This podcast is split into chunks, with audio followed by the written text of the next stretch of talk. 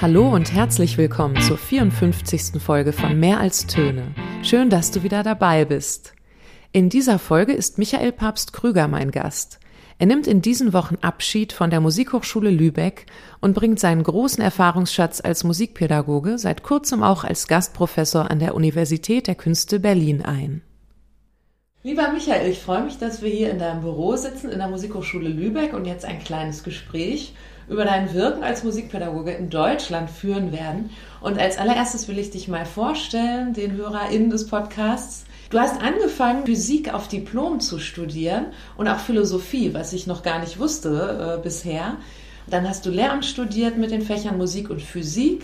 Dann warst du elf Jahre lang Realschullehrer. Dann 1997 bist du in die Musiklehrerinnenbildung gewechselt. Das war alles in Kiel, soweit ich das mitbekommen habe. Und heute können wir sagen, du bist jetzt 20 Jahre Dozent an der Musikhochschule Lübeck im Bereich Musikpädagogik. Du warst auch Institutsleiter.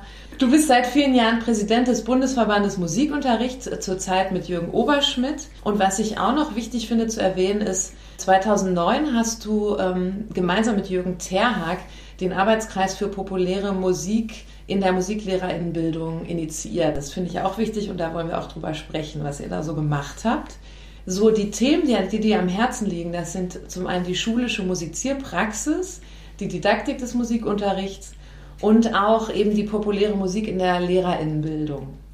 Und was mich aber als allererstes interessiert, ist so deine persönliche Leidenschaft für afro-brasilianische Percussion. Du hast hier zum Beispiel eine Gruppe gegründet und mich interessiert, wie ein Norddeutscher auf die Idee kommt, äh, auch sogar nach Brasilien zu reisen, um sich dort fortzubilden. Das wäre interessant zu erfahren.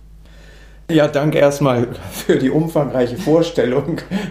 Da kann ich das auch mal ein bisschen rekapitulieren, was man eigentlich so gemacht hat alles.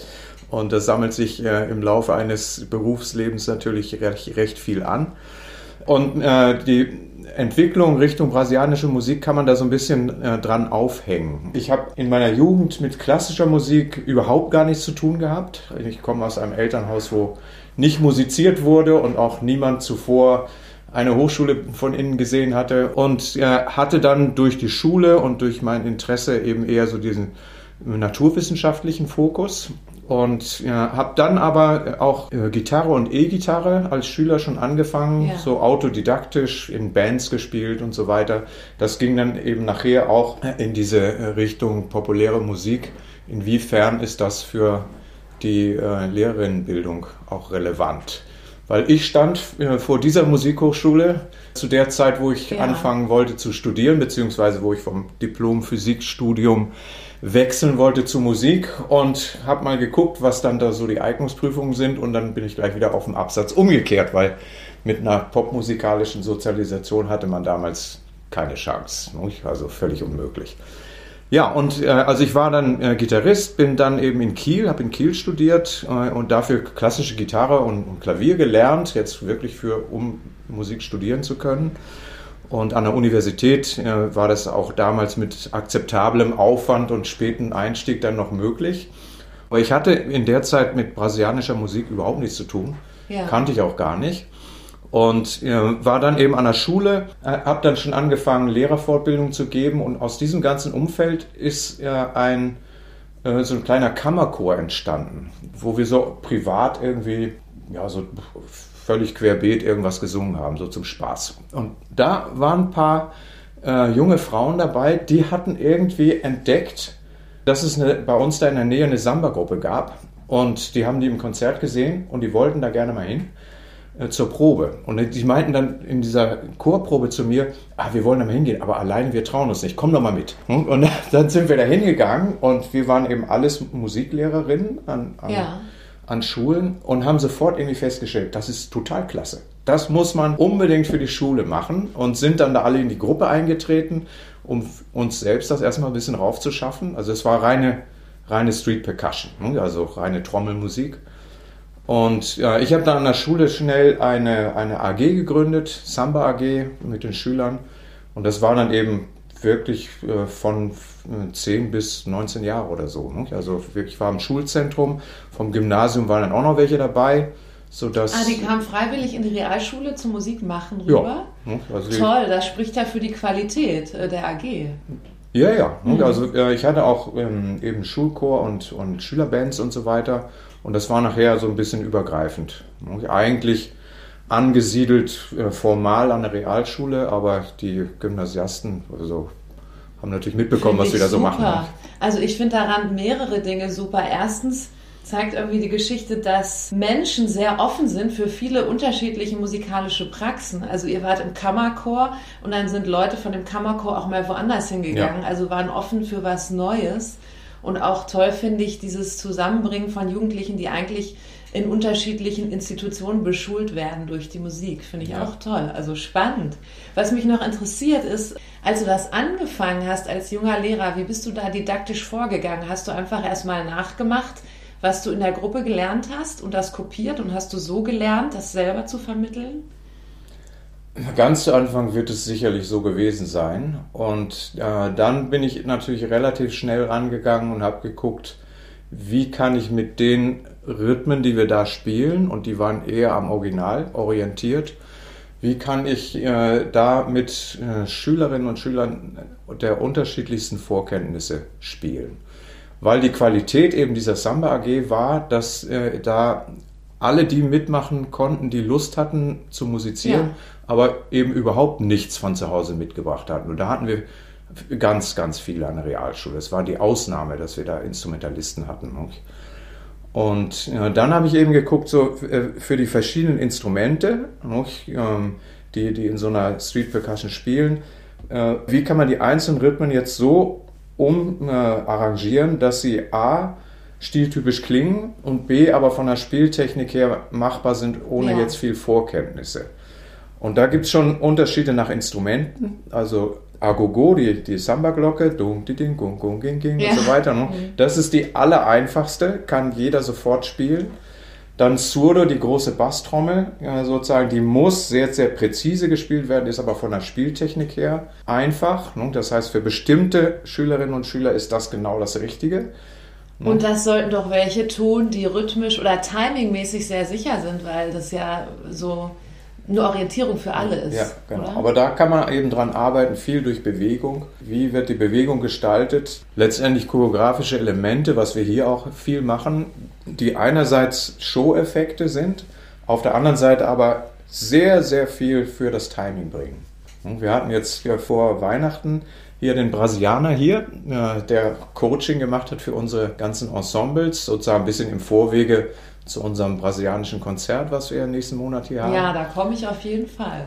Und ja, der hat eben auch noch mal ganz genau darauf geguckt, ne, so sozusagen wie wie ist die Spielbewegung, wie ist das Timing, ne, wer ist hinten und wer sollte sein Timing noch ein bisschen in die eine oder andere Richtung korrigieren. Ne. Das ist genau so genau. Ja, das würde mich auch noch mal interessieren, was du aus deiner persönlichen musikalischen Bildungsreise aus Brasilien mitgenommen hast.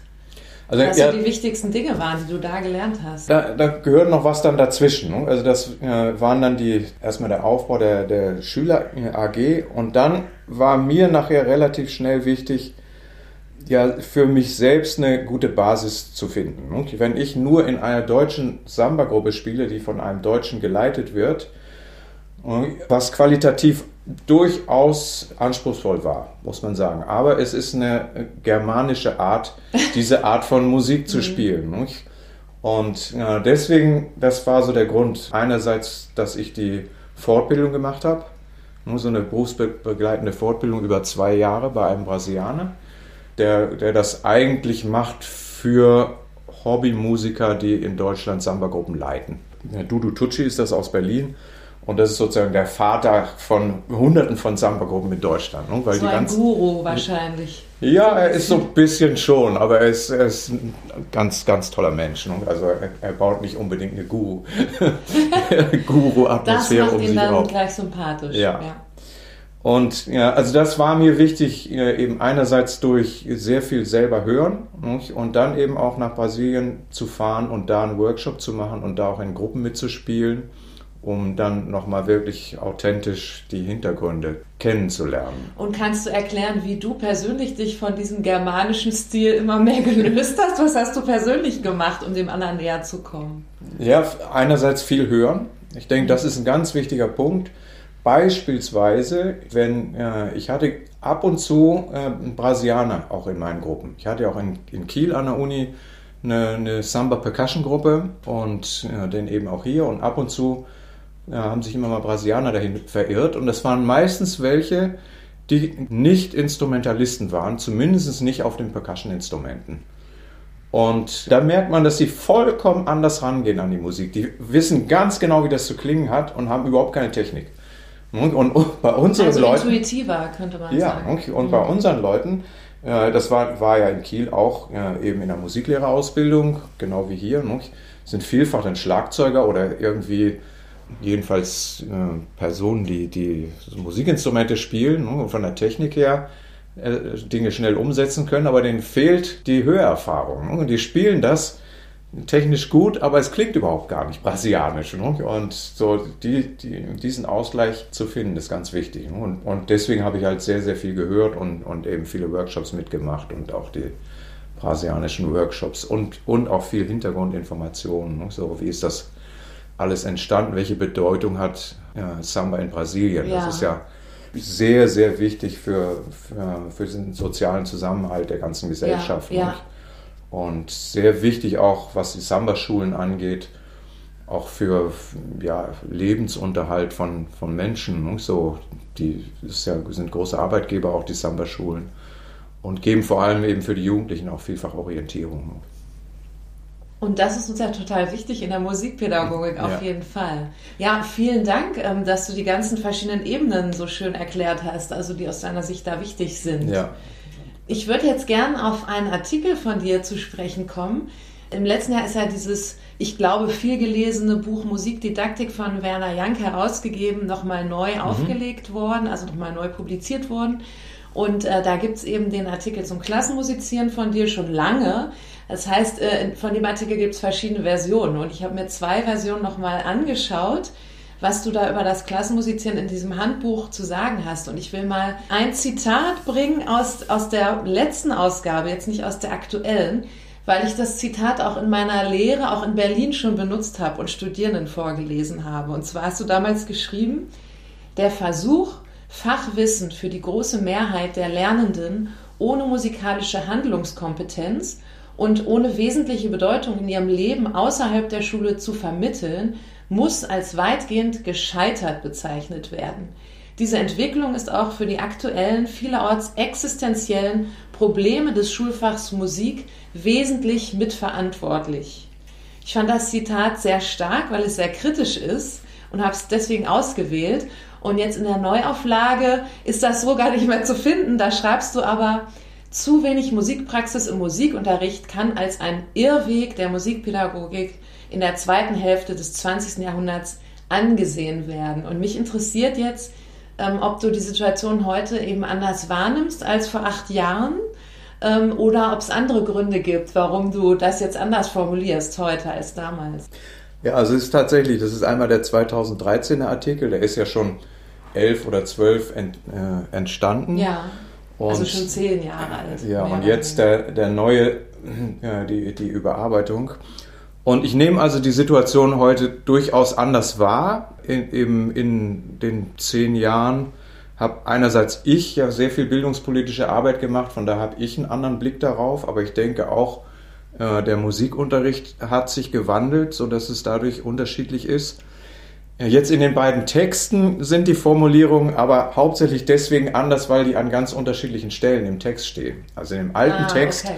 Ist das in der Einleitung, wo es ein bisschen ja. darum geht, den, äh, den Rahmen aufzuzeigen. Und da schreibe ich das eben äh, sozusagen, welche Bedeutung hat das Klassenmusizieren im, im Musikunterricht? Wieso kommt das jetzt plötzlich hoch?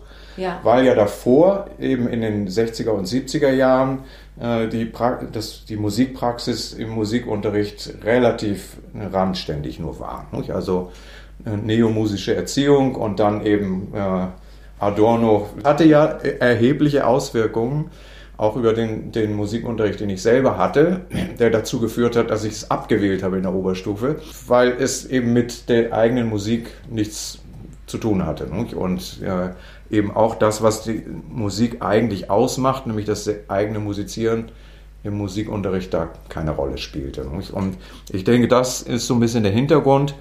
Weshalb ich das da geschrieben habe. Und aus der historischen Perspektive sehe ich das immer noch genauso. Im Artikel ist es nicht drin, weil äh, den musste ich ja äh, sehr stark umschreiben, auch um aktuelle Dinge reinzubringen, auch noch andere äh, Dinge zu fokussieren. Und deswegen ist die Einleitung viel kürzer geworden. Also das, das fehlt da einfach. Und weiter hinten, wo es in, in dem neuen Artikel darum geht, äh, eben die Einbindung des Klassenmusizierens in ein Gesamtkonzept musikalischer Bildung auch zu formulieren. Da äh, sozusagen ist dann die Formulierung eben zu wenig Musikpraxis im Musikunterricht ist ein Irrweg im zweiten, in der zweiten Hälfte und ist jetzt aber durchaus auch durch die Entwicklung jetzt in den letzten 10 und 20 Jahren, dass eben viel mehr Musikpraxis sowohl in Musizierklassen als auch im regulären Musikunterricht Musizierphasen gehören eben vielfach heute ganz normal zum Musikunterricht dazu. Und von daher ist, äh, ist das jetzt in der aktuellen Konstitution des Musikunterrichts durchaus auch anders zu sehen. Du hast gerade ein ganz wichtiges Stichwort für mich schon geliefert, und zwar äh, musikalische Bildung. Und darüber schreibst du in dem neuen Kapitel auch dass durch das gemeinsame Musizieren im Klassenverband oder in der AG musikalische Bildung ermöglicht wird. Mhm. Und da erklärst du auch, ähm, wie man das begründen kann. Und du beziehst dich da auf Hermann Josef Kaiser und seine verständige Musikpraxis. Und da würde ich auch gern jetzt nochmal mit dir drauf eingehen. Ich will mal kurz ganz einfach erklären, was Hermann Josef Kaiser aus meiner Sicht in der verständigen Musikpraxis unserer Community erklärt hat. Und zwar, dass junge Menschen in der Lage sind, über ihr eigenes Musizieren zu reflektieren auf unterschiedliche Arten. Und dass, wenn sie die Möglichkeit bekommen, über ihr Musizieren zu reflektieren, dass es bedeutet im Endeffekt, dass sie auch Verantwortung übernehmen für ihr eigenes Musikmachen. Und ich finde, wenn, wenn man das mit Studierenden liest, ist das alles noch sehr abstrakt und die mhm. Studierenden wissen immer gar nicht, wie man das machen soll, wie man das anleiten soll. Darum frage ich dich jetzt mal mit all deiner Erfahrung, wie macht man sowas denn? Also diese, diese Reflexion über Musik und Verantwortungsübernahme, wie hilft man da Jugendlichen dabei? Ja, also es ist in jedem Fall ein ganz großes Thema und sicherlich auch eine grundlegende Konzeption von Musikunterricht. Ob man ja. etwas so eher lehrgangsartig aufbaut wo relativ klar ist, die und die Lerninhalte will ich machen, ich habe die und die Methoden, ich habe die und die Stücke, die ich mit den äh, Schülern durcharbeite. Da kommt äh, dieser Aspekt Verantwortung für das eigene Musizieren oder auch für den eigenen Zugang zu Musik. Ne? Wenn, muss ja gar nicht immer am eigenen Musizieren hängen. Ne? Aber wie beschäftige ich mich mit verschiedenen Musikstilen, mit verschiedenen Werken auch und so weiter? Wenn ich das vorgebe, so lehrgangsartig, dann kann ich diesen Aspekt von verständiger Musikpraxis, Hermann Josef Kaiser hat ja noch ein paar mehr davon, aber ja. diesen Aspekt, ja, den würde ich dann ja, ziemlich an den Rand drängen oder vernachlässigen. Ja, was können da so Elemente sein? Einerseits natürlich mal genau hingucken, was sind jetzt die Musikpraxen, die die äh, Schülerinnen und Schüler mitbringen? Hm, so, was ist ihr, äh, ihr Lebensumfeld? In welcher Weise beschäftigen sie sich mit Musik? Das einerseits in den Unterricht einzubeziehen, aber zumindest äh, als Background zu haben für meine Konzeption, wie ich mit ihnen arbeite, ne? dass ich das das einbeziehe. Und ähm, zum anderen äh, so ein Punkt äh, eben auch immer wieder zu reflektieren, immer wieder die Schülerinnen und Schüler auch sozusagen den Unterricht reflektieren zu lassen, sie einzubeziehen in bis hin zu Auswahl von Inhalten, Methoden, so, so eine, eine, Unterrichtsgestaltung sozusagen auf, können wir sagen, auf Augenhöhe oder zumindest mit Einbezug. Meine Idee ist ja oft immer so, dass man irgendwie so ein, so ein Mitlernender ist. Nicht? Also ja. so meine, meine grundlegende Position ja, als Lehrer oder auch als Hochschullehrer ist, ich bin Lehrer geworden oder Hochschullehrer geworden, weil ich das Lernen so toll finde. Nicht? Und sozusagen, ich lerne immer weiter nicht? und ja, jede Unterrichtsstunde ist irgendwie eine Stunde des gemeinsamen Lernens. Und das würde in diese Richtung passen, dass, dass man die Schüler mit einbezieht und äh, deren Zugänge auch zu Musik. Und ich finde das auch, das ist, das ist auch eine Sache, die für die Arbeit mit den Studierenden oder für die Studierenden so Fenster öffnen, wie man gucken kann. sich versuchen hineinzudenken, wie hören die Schüler und Schülerinnen bestimmte Musik, bestimmte Musikstücke. Denn wir als Musiker, wir hören einfach anders. Ja, weil und, wir eben so ausgebildet genau. wurden. Hm, und in der Musikhochschule. eben, und durch unsere ellenlange Sozialisation. Wir beschäftigen uns mit, mit Musik allgemein schon ewig lang, aber auch mit den Stücken, die wir in der jeweiligen Unterrichtsstunde machen. Wir kennen die nun auswendig. Und sich dann hinein zu versetzen in eine Hörerin, einen Hörer, die das zum ersten Mal hören. Was können die überhaupt hören? Nach einmal hören, nach zweimal hören, nach dreimal hören. Ja. Wie müssen so Aufgaben aussehen und so weiter. Das, das ist, finde ich, ein ganz wichtiger Punkt, mit Studierenden zu arbeiten, dass sie sich da hineinversetzen können, weil ich es sonst in Unterrichtsbesuchen oft erlebe, dass das einfach verschiedene Ebenen sind, die gar nicht anschlussfähig sind. Ja. So dass Aufgaben gegeben werden, wirklich aus voller Motivation und eigentlich gute Ideen für den Unterricht, aber sich hineinzuversetzen, was ist denn überhaupt lösbar für, für einen Hörer mit einem ganz anderen Background. Das, das ist ein Weg, wo man hinkommen muss. Ja, ne? wahrscheinlich traut man sich das auch erst so richtig, wenn man die Ausbildung beendet hat, ja. also das Referendariat. So war es bei mir. Dann wird man freier und offener dafür. Aber was mich jetzt noch interessiert, was dieses Thema angeht, ist, es ist ja dann trotzdem immer noch schwierig, dass man auch andere musikalische Praxen, die den Jugendlichen weiter entfernt sind, die soll man ihnen ja auch näher bringen. Ja, genau. Und da finde ich, wird es dann schwierig manchmal mit dem auf Augenhöhe. Mhm. Siehst du das auch so? Oder hast du da schon Erfahrungen gemacht oder Tricks, ähm, wie man das schaffen kann, dann auch sie für andere Musiken zu begeistern, die weiter weg sind von, von ihrer Lebenswelt? Naja, also auf Augenhöhe, denke ich, ist man eigentlich nie, wenn es jetzt um fachliches Wissen geht. Ne? Also sowohl ja. in, in, der Schule als auch in der Hochschule. Ne? Also vielleicht am Anfang schon, aber wenn ich als Hochschullehrer halt ein Seminar mache, dann setze ich mich halt Monate vorher hin und schaffe mir das rauf und dann ist das ist in jedem Fall, ja, dafür werde ich auch bezahlt. Das ist der Unterschied.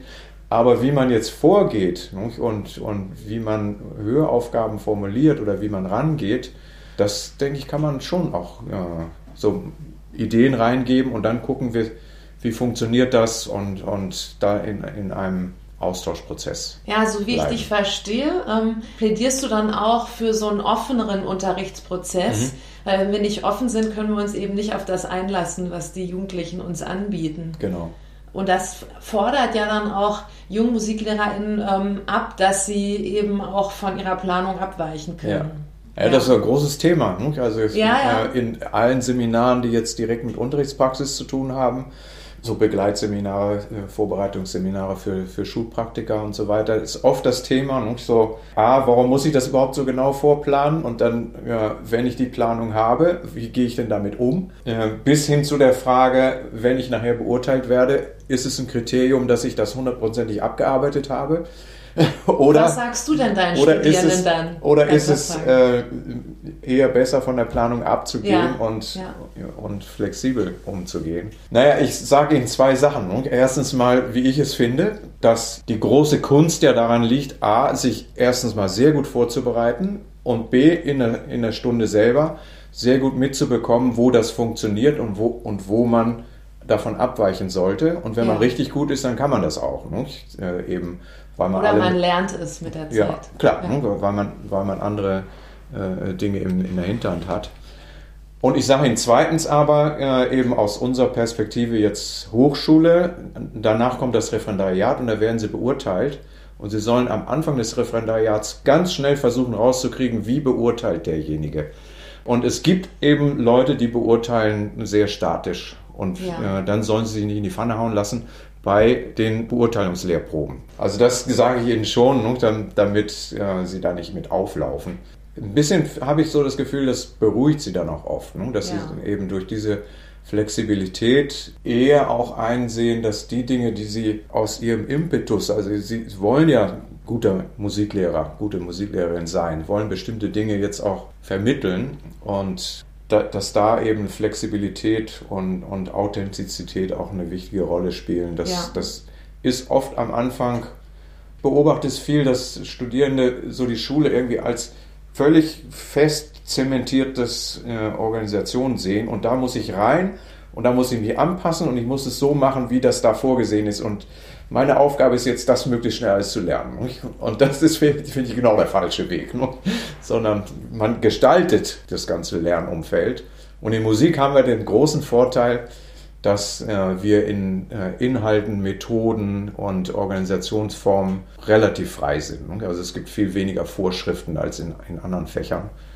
Und auch die Eltern steigen einem nicht so schnell aufs Dach, wenn man eben die Kinder begeistert für Musik und, und äh, gute Sachen macht. Ja, die sehen dann den Wert des Musikunterrichts. Genau. Also das ist an den Resultaten, an der Musik selber, die gemacht wird wahrscheinlich. Ja, das ist dann so ein bisschen ja, wieder die, die Krux auch mit dem Klassenmusizieren. Das, äh, so wie Heinz Goyen das nennt, in der, der interessierten Öffentlichkeit, die ganz oft sagt, na, naja, in der Schule Hauptsache die Kinder musizieren, allgemeinbildenden Musikunterricht, vor allem wie die Elterngeneration ihn kennengelernt hat, das habe ich ja vorhin auch schon kurz beschrieben, brauchen wir nicht. Ist per se weniger wert. Das ist natürlich aus einer übergeordneten Sicht, wenn wir so musikalische Bildung, musikalische Allgemeinbildung im, im Sinn haben, ist das äh, viel zu einseitig. Ne? Also nur musizieren in der Schule, man, das ist natürlich schon mal gut, wenn man musiziert, aber es Jetzt ist nur sehr du eine super einseitig. Schleife geschlagen für mich wieder. Ich will nämlich nochmal auf, auf den Aspekt Selbstbestimmung hinaus, über den du gerade gesprochen hast. Also, dass du Studierenden sagst, ihr könnt ziemlich selbstbestimmt agieren, wenn ihr MusiklehrerInnen seid und mhm. das gestalten für euch. Und ähm, du benutzt auch das Wort äh, in Bezug auf die verständige Musikpraxis und musikalische Bildung durch das Klassenmusizieren. Mhm. Und zwar schreibst du da, äh, man kann im Musikunterricht zu einer selbstbestimmten musikalischen Ausdrucksfähigkeit gelangen. Und das schreibst du auch in Anknüpfung so an, an Herrn Kaiser. Da wollte ich dich auch noch mal fragen. Also du weist ein bisschen darauf hin, dass das in vielen Konzeptionen fürs Klassenmusizieren oder Unterrichtsmaterialien noch zu kurz kommt.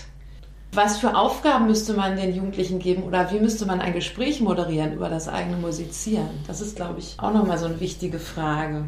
Ja, also du sprichst ja erstmal ja, jetzt diese Musizierklassenkonzeptionen an. Nicht? Und das, das, ist ein sehr großes Feld. Nicht? Und ja, wenn ich das mal so, ja, so ganz plakativ auffächern möchte, dann gibt es eben so eher die älteren Konzeptionen, die sehr instrumentalpädagogisch aufgebaut sind. Nicht? So die alten Bläserklassenkonzepte beispielsweise, die ja die ersten waren, die in den 80er Jahren dann hier auch eingeführt wurden. In, inzwischen ist man sehr stark ja, ja dabei äh, zu sehen, auch auf dieser, aufgrund dieser Diskussion, ist Klassenmusizieren oder äh, sind Musizierklassen allgemeinbildender Musikunterricht oder ist das ein ja. Gegensatz oder sowas? Ne? Und insofern ist die Tendenz, und es gibt auch diverse Veröffentlichungen inzwischen ja dazu, beides zu verbinden. Ne? So, wo auch in den Veröffentlichungen selber nicht nur, es nicht nur um das Musizieren in, in den verschiedenen Ensembles geht, Bläserensemble, Streicherensemble und so weiter, sondern wo es auch darum geht, äh, eben das immer zu verbinden mit äh, Inhalten, die normal im ganz normalen Musikunterricht stattfinden sollen. Und das, meine Kritik äh, ähm, sozusagen bezieht sich darauf, dass eben insbesondere diese instrumentalpädagogisch orientierten Konzepte halt sehr lehrgangsartig aufgebaut sind, in aller Regel. Sind oftmals sehr gut, ne? also methodisch äh, sehr gut durchstrukturiert mit organisatorischen Hinweisen und so ganz super. Aber was, was welche Zielsetzungen dahinter stecken, das, das ist oftmals dann eben eingeschränkt. Ne? In Richtung, für eine Musikschule wäre das super, ne? aber für eine allgemeinbildende Schule deckt es halt nur einen Aspekt. Aber das ab. verstehe ich zum Beispiel nicht so ganz an einer Argumentation. Ich würde zum Beispiel sagen, dass diese selbstbestimmte Ausdrucksfähigkeit auch in der Musikschule ein wichtiges Ziel ist am Nachmittag dass ich ähm, selber weiß, was ich ausdrücken will in einem Stück, das ich musiziere. Also im, Oder ich verstehe dich da falsch. Ich denke, an der Musikschule im Einzelunterricht ja, ja, ist es auch anders zu sehen, ne, als jetzt in solchen Klassenmusizierkonzepten, wo, wo eben 30 Schüler halt ja, musizieren gemeinsam und wo zumindest was, was eine ganze Reihe von Konzepten angeht, zumindest von der Konzeption her nicht vorgesehen ist, dass da irgendwelche Freiräume bestehen.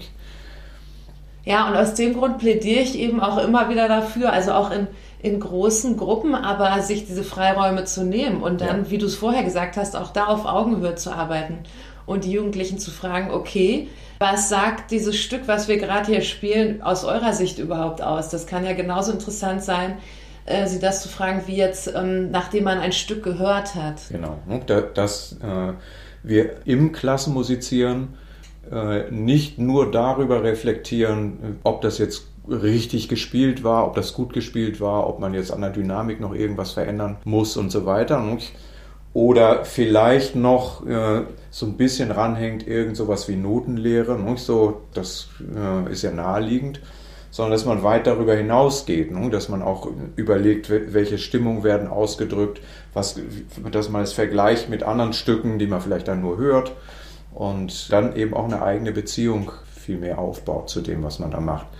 Und also so meine, verstehe ich eben auch Hermann Josef ja. Kaiser, dass das so genau. seine Vision war. Ja. Also ich meine, dass, dass man das nicht, nicht jedem einzelnen Schüler, jeder Schülerin überlässt, das sozusagen implizit, na, machen die sowieso, sondern dass man das als Thema mit rein. Ja, dass man das bespricht tatsächlich. Genau. Ja. Und das ist einerseits möglich, so, so diskutieren wir das auch in, in meinen Seminaren zum Klassenmusizieren eigentlich kann man diese ganzen Materialien, die es gibt, alles irgendwie sinnvoll einsetzen als ausgebildeter Musiklehrer, weil ich kann damit ja umgehen. Ja. Alles, was da fehlt, äh, entwickle ich dann eben selbst. Ja.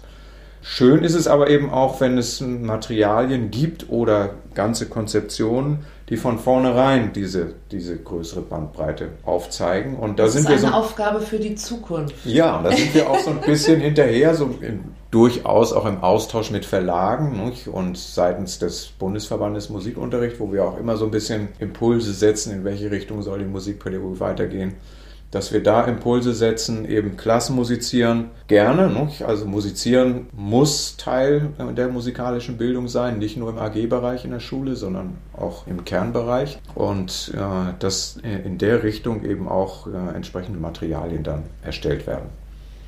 Ja, sehr gut. Ähm, du hast jetzt auch schon die Intention des Klassenmusizierens angesprochen. Auf die kommst du in diesem Kapitel auch zu sprechen. Mhm. Und du hast da elf genannt. Bei so einer Liste frage ich mich dann immer, kommen dann oben so die wichtigsten mhm. Intentionen und die, die weiter unten kommen, die sind nicht so wichtig, frage ich mich. Mhm. Denn mir fiel auf, von den elf Intentionen kommt erst an achter Stelle die Freude am Musizieren selbst. Und dann dachte ich so, hm, aus meiner Sicht muss die Freude ganz oben stehen. Ja, da wollte ich dich auch noch mal fragen, wie du dazu stehst, zur Freude und als Intention des gemeinsamen Musizierens.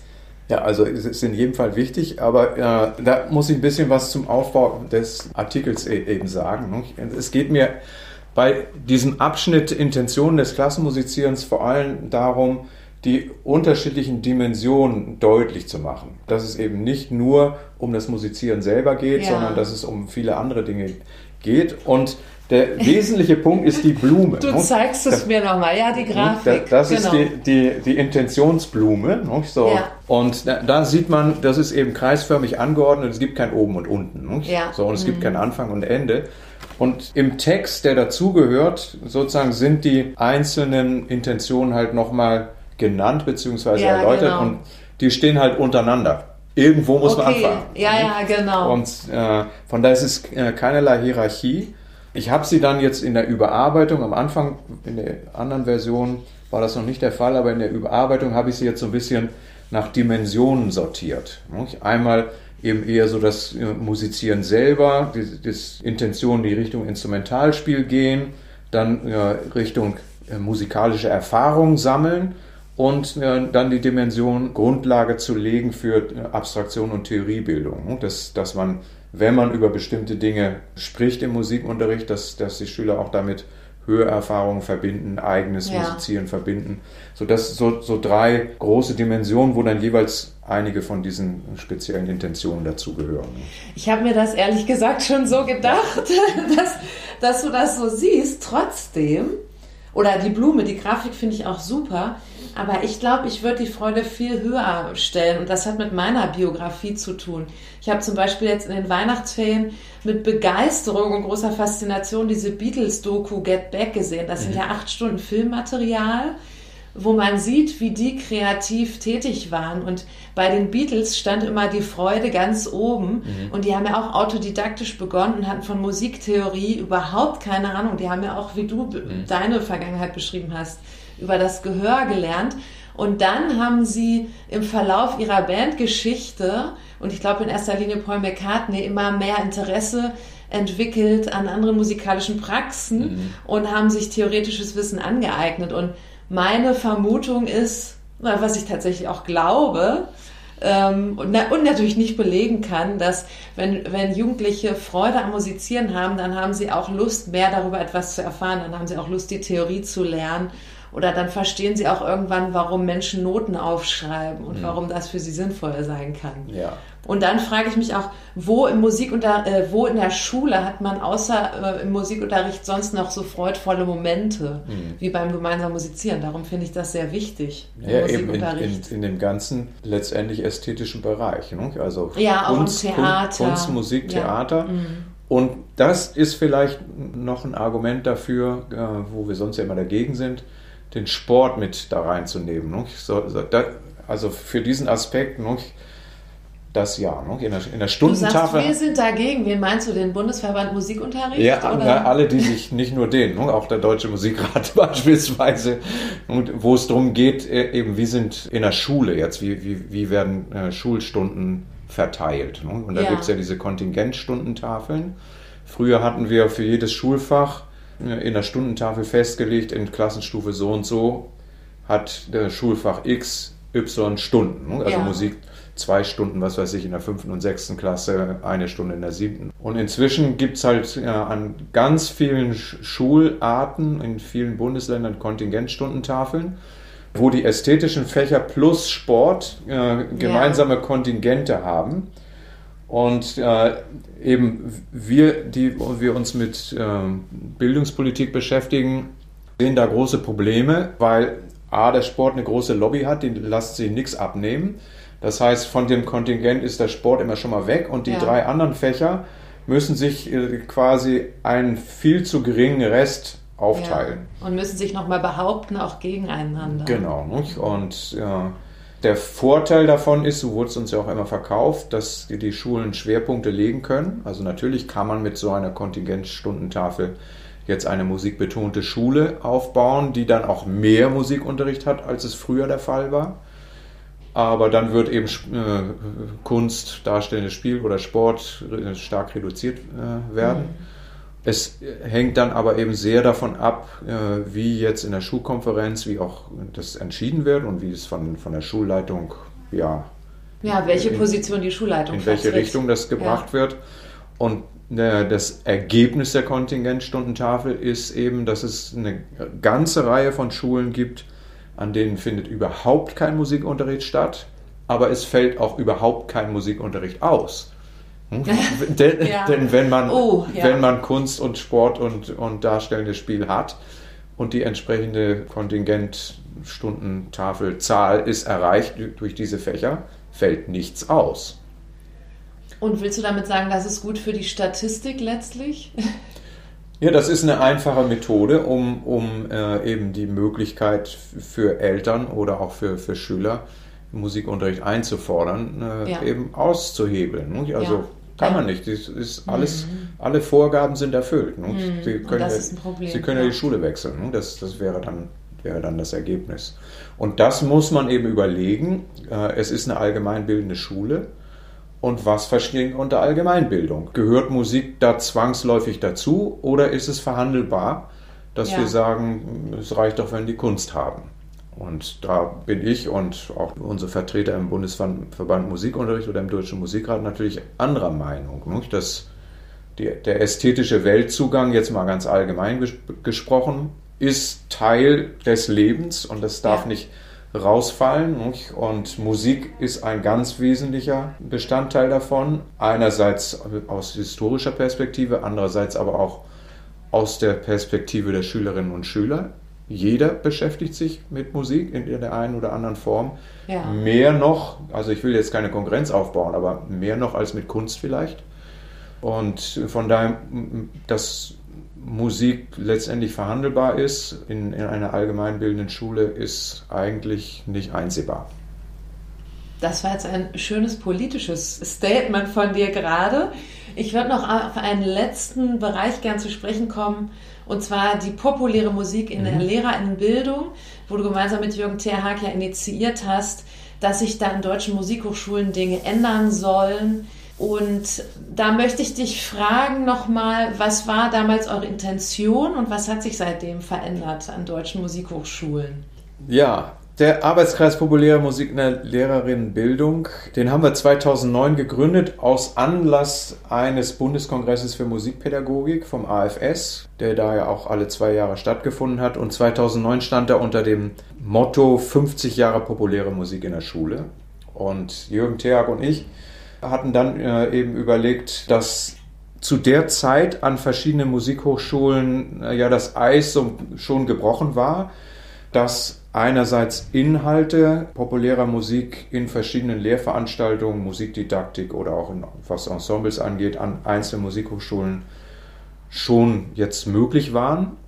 Äh, dass es sogar auch möglich war, an einzelnen Musikhochschulen ein Hauptfach äh, zu studieren aus dem Bereich, aber längst nicht an allen.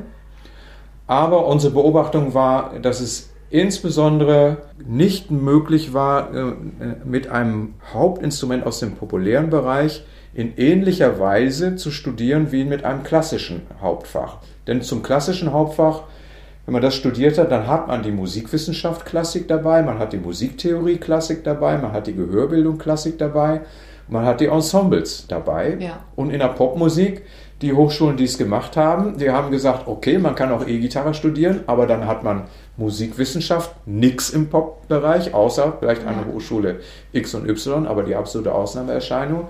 Man hat die Gehörbildung und die Musiktheorie auch nicht für das, was man in, eben in seinem Hauptfach braucht.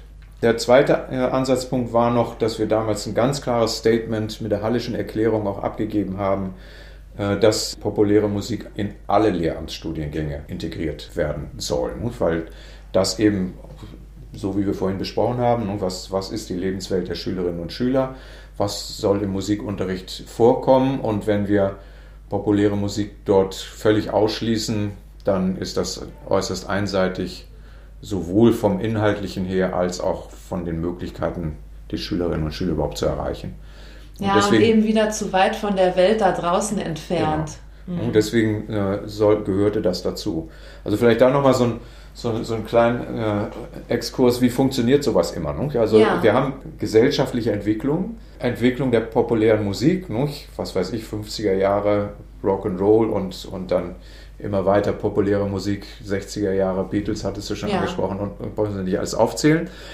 Das nächste ist dann, es schwappt irgendwie in die Schule rein über, über die Schüler, weil, weil das ist ihre Lebensumwelt und die Lehrerinnen und Lehrer sind aber auf einem anderen Stern. Ne? Und dann, und dann gibt es welche, die sagen, pff, da, damit müssen wir umgehen, wir brauchen Lehrerfortbildung. Ne? Dann passiert das Erste, es gibt Lehrerfortbildung ja. dazu. Das gab es in den 80er Jahren. Ne? Volker Schütz hat viele Fortbildungen gegeben, die habe ich damals selbst besucht ne? und war hin und weg, was der da so macht und was er für Ideen hatte, was man mit seinen Schülern machen kann im Popmusikbereich, weil es das bei uns im Studium ja null und nichts gab. Und dann eben als allerletzte kommen immer die Hochschulen, dass, dass es dann eben auch in die Lehrerbildung ja, an der Hochschule reinkommt. Und das, ja, auch interessant, wie du das jetzt erklärst. Ja, und da waren wir dann eben 2009, dass einzelne Hochschulen das schon gemacht haben. Ja. Und unsere Zielsetzung war eigentlich, eben diese Erfahrungen, die einzelne Hochschulen schon hatten, zusammenzufassen und äh, dann auch mit Praktikern aus der Schule, du warst ja auch dabei damals mhm. äh, in, in, einigen Sitzungen, dann zu entwickeln, was muss jetzt äh, in, die, in das Lehramtsstudium rein, damit man nachher eben auch äh, qualifiziert unterrichten kann. Du hast eben gesagt, du warst damals so begeistert von Volker Schütz und was mhm. der vermittelt hat in Lehrerinnenfortbildung. Mich interessiert auch dann nochmal die Frage, welche Fähigkeiten hat denn so ein, eine Leitungsperson, wenn sie populäre Musiken vermittelt? Was hat dich so begeistert daran? Und was findest du vielleicht auch wichtig, was deine Studierenden äh, da mitnehmen aus der Ausbildung auch bei dir und was sie dann weitertragen? Also es ist im, Grund, im Grunde ähm, vergleichbar mit den Fähigkeiten, die man zum Klassenmusizieren auch braucht. Ne? Also so, wie ich das im Artikel auch aufgeführt habe. Ne? Also das einerseits, man muss sich mit den Instrumenten ein bisschen auskennen. Ne? Ich habe äh, eben hier, als ich hierher kam an, an die Hochschule, gab es ja auch Popmusik null. 0,0 Prozent. Ja. Ist auch meine Historie. Also ich habe die Lehrerfortbildung ja auch gemacht vorher. Ja, die, die hieß immer Popmusik im, in der Schule oder irgendwie sowas. Noch drei Tage Schloss Salzau noch mit. Oh, das klingt gut. Mit ja, das sind diese großen schleswig-holsteinischen Güter hier. Und eines davon war damals, das ist leider heute verkauft worden, äh, war damals Fortbildungszentrum für ja auch, auch Lehrerfortbildung. Und das hatten wir immer für drei Tage und eben wirklich in so einem alten Schloss, ne, so mit Schlossgarten und See und Wald da drumherum und so weiter. Und äh, da das haben wir. Das passt eigentlich eher zu Klassik, zu Wiener Klassik, ja, was zu beschreiben. Es ging, es ging wunderbar. Ne? Also wir hatten, wir hatten, dann in jeder Etage ne? Gitarre, Keyboard, Bass und Schlagzeug, Instrumentalübungen und das andere eben Bandspiel mit, mit den äh, entsprechend zusammengesetzten Bands dann. Und äh, dieses äh, sozusagen habe ich dann hier als erste Veranstaltung auch, auch mitgemacht. Also, wenn ich dich jetzt richtig verstehe, sagst du, es ist wichtig, dass man die Instrumente spielen kann, aber da kommt ja noch mehr dazu. Da kommt noch viel oder? mehr dazu. Ja, genau. sag noch mal ein paar andere Punkte, hm. die du wichtig findest. Hm, also, man muss die Instrumente spielen können. Man muss natürlich, so wie ich es vorhin auch für, für die brasilianische Musik beschrieben habe, ja. ne? man muss sozusagen wissen, was ist der, der musikalische Kern der, der jeweiligen Stilistik. Also im, im popularmusikalischen Bereich haben wir ganz andere Parameter, die, die im Zentrum stehen. Nicht? Also Harmonik ist vielleicht äh, in ganz vielen Pop-Songs weniger wichtig oder Melodik auch, ne? sondern Rhythmik ist wichtig, Sound ist wichtig nicht? und Feeling. Ja, genau. Nicht? Feeling. Nicht? Mhm. Und Einbindung auch der, der Songs in gesellschaftliches Umfeld. Ne? Wie ist das überhaupt entstanden? Was steckt dahinter? Was, was, die Texte machen sehr, sehr viel aus. Nicht? Und damit muss man sich beschäftigen. Nicht? Ja. Und, und wenn, wenn man so wie es in der Anfangszeit der Popmusik im Musikunterricht war, dass, dass Musiklehrer anfangen, mit Kriterien, mit denen man klassische Stücke analysiert, ne? jetzt Popstücke zu analysieren, dann kommt immer am Ende raus, ist alles nichts wert. Ne? So, weil, weil ja, es, weil man die anderen Kriterien gar nicht kennt. Eben, ne? ja. weil die wichtigen Kriterien dann entweder gar nicht oder nur geringfügig reinkommen. Also das brauchen wir. Und dann eben natürlich, wenn wir es tatsächlich mit Schülern machen, dann eben, wie, wie leitet man solche heterogenen Ensembles an? Ne? Die ja, und da denke ich dann, also ich denke immer mehr darüber nach, ob es nicht unklug ist, dann auch populäre Musikpraxen jetzt von sogenannten klassischen in Anführungszeichen abzugrenzen, weil ich glaube, auch äh, in den verschiedenen Musikpraxen im klassischen Bereich gibt es auch unterschiedliche Arten von ja. Feeling für unterschiedliche Arten von Stücken. Und ähm, das habt ihr, glaube ich, auch damals schon angedeutet, so ein bisschen, ähm, dass das im Endeffekt jegliche Musik, die ich machen kann, betrifft. Genau. Äh, und wenn ich jetzt im populären Bereich bin, singe ich eine Bossa Nova Nummer anders als einen Rocktitel. Und, und das ist ja auch im großen Bereich der klassischen Musik ebenso. Ein also, Barockstück wird auch ja, anders musiziert genau. als eine Renaissance oder, oder als ein romantisches. Also das und ich glaube, das ist, glaube ich, wichtig auch zu betonen jetzt in Zukunft, dass wir diese Trennung aufheben ja. sollten zwischen populärer Musik und sogenannte ernste Musik, ja. E und U, hat man früher gesagt. Also deswegen sind auch die äh, Fähigkeiten äh, in der populären Musik nicht anders als beim Klassenmusizieren insgesamt, so wie ja. ich das vorhin ja schon angedeutet habe. Ne? Also Arrangieren für heterogene Besetzungen ja. muss man können. Und ob das jetzt irgendein Barockstück ist, was ja. ich ein bisschen umarrangiere, oder ob es ein Heavy Metal Stück ist. das, das war die Frage. Ja, wir haben, wir haben auch, wir haben auch äh, Heavy Metal auf, auf Instrumenten gespielt. Das geht auch, nicht? Au, au weia, was hat Jürgen Terhag dazu gesagt? Oder weiß er nichts davon? also es kommt darauf an, halt, wie, wie setzt man die Instrumente ein? Ne? Mit, ja. mit welchen Schlägeln spiele ich das und wie, wie schlage ich die Instrumente an? Also Heavy Metal ist vielleicht ein bisschen hart gesagt, aber Hard Rock geht schon, nicht? weil äh, so ein Metallophon kann schon klingt wie eine verzerrte E-Gitarre. Das geht. Meine letzte Frage ist, möchtest du noch was loswerden, was dir wichtig ist? Oh. Irgendwas, was, was wir nicht besprochen haben, was dir aber wichtig ist persönlich. Ja, also da könnte man natürlich jetzt viel sagen. Und ich denke, für mich ist sehr wichtig der Stellenwert, den musikalische Bildung an der allgemeinbildenden Schule hat. Weil das jetzt insbesondere durch Corona nochmal wieder einen negativen äh, Drive bekommen hat. So allein diese Diskussion, die Kernfächer müssen jetzt mehr im Mittelpunkt stehen. Und Christian Höppner Generalsekretär vom Deutschen Musikrat sagt völlig zu Recht, Musik ist Kernfach. Ja. Also, das sehen wir natürlich so. Aber es ist in der politischen Diskussion natürlich anders gemeint. Und bis hin äh, dazu, dass es Statements gibt, eben wirklich auch von offizieller Seite, dass in solch schwierigen Situationen wie jetzt eben Fächer wie Musik und Kunst auch mal wegfallen können. Das in die Kröte müsste man halt mal ja, so. schlimm. Da habe ich auch schlimme Statements gelesen. Und, und äh, das ist eben so eine grundlegende Einstellung. Welche Aufgaben, welche Zielrichtungen hat die allgemeinbildende Schule? Ist das eine Berufsvorbereitung? Dann kann man sagen, okay, Musikerberufe, dafür gibt es ja Spezialschulen, aber an einer normalen allgemeinbildenden Schule, da braucht man eben auch keine Musik, keine Kunst und so weiter. Weil ich äh, schon vom Kindesalter oder frühen jugendlichen Alter äh, nur die Berufsvorbereitung machen will. Also mir wäre da wichtig, dass die, diese Aufstellung der allgemeinbildenden Schule die, die ganze Breite des Lebens auch abbildet, dass man eben insbesondere einen wissenschaftlichen Weltzugang hat und dass man aber auch einen ästhetischen Weltzugang in dem, was an der Schule angeboten wird, dass das äh, dort auch abgebildet ist. Weil das ist eine Verarmung. Es, die Schule hat ja persönlichkeitsbildende Aufgabe auch. Und dazu gehört äh, eben, gehören diese unterschiedlichen Weltzugänge. Und wenn der eine in dem zentralen Arbeitsfeld der Kinder und Jugendliche, die sind den ganzen Tag an der Schule, wenn das da ausgeblendet wird, was ziehen wir uns da für, für eine Generation hoch? Ne? Dieser Kampf, den, den müssen wir weiterführen und mhm. versuchen, Verbündete zu finden in der Richtung, die durchaus auch in äh, unerwarteten Bereichen zu finden sind. Ne? Eben so Menschen, die jetzt äh, Rekrutierung von, von äh, Arbeitskräften, die damit beschäftigt sind, gar nicht unbedingt so eine einseitige Sichtweise ja. haben wie manche Schulleitungen ja. ne? oder eben auch wie manche Eltern, ne? die, die sehr, sehr darauf gucken, immer nur so möglichst stringent und möglichst gute Schulzensuren.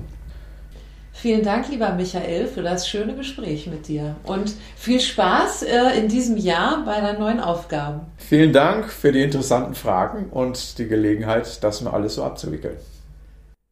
Das war die 54. Folge von Mehr als Töne. Ich bedanke mich ganz herzlich bei Michael Papst Krüger und wünsche ihm viel Spaß in den kommenden Jahren, in denen er nun mehr Zeit für das Segeln und andere Hobbys haben wird. Wir freuen uns aber auch, dass er seine leidenschaftliche musikalische Arbeit mit den Brazilian Beats in Lübeck fortsetzen wird. Am Ende dieser Folge möchte ich nochmal daran erinnern, dass es auf dem Blog zu mehr als Töne unter jeder Folge ein Kommentarfeld gibt. Die Gäste und ich freuen uns, wenn du dort deine Gedanken zu einer Folge mit uns teilst. Die nächste Folge erscheint in etwa einem Monat und wird zurzeit von zwei Lübecker Musikpädagogikstudierenden produziert, die einen ihrer Mentoren aus dem Praktikum interviewt haben. Ich freue mich auf Ihr Gespräch und wünsche euch bis dahin wie immer viel Spaß beim Musik machen, hören und unterrichten.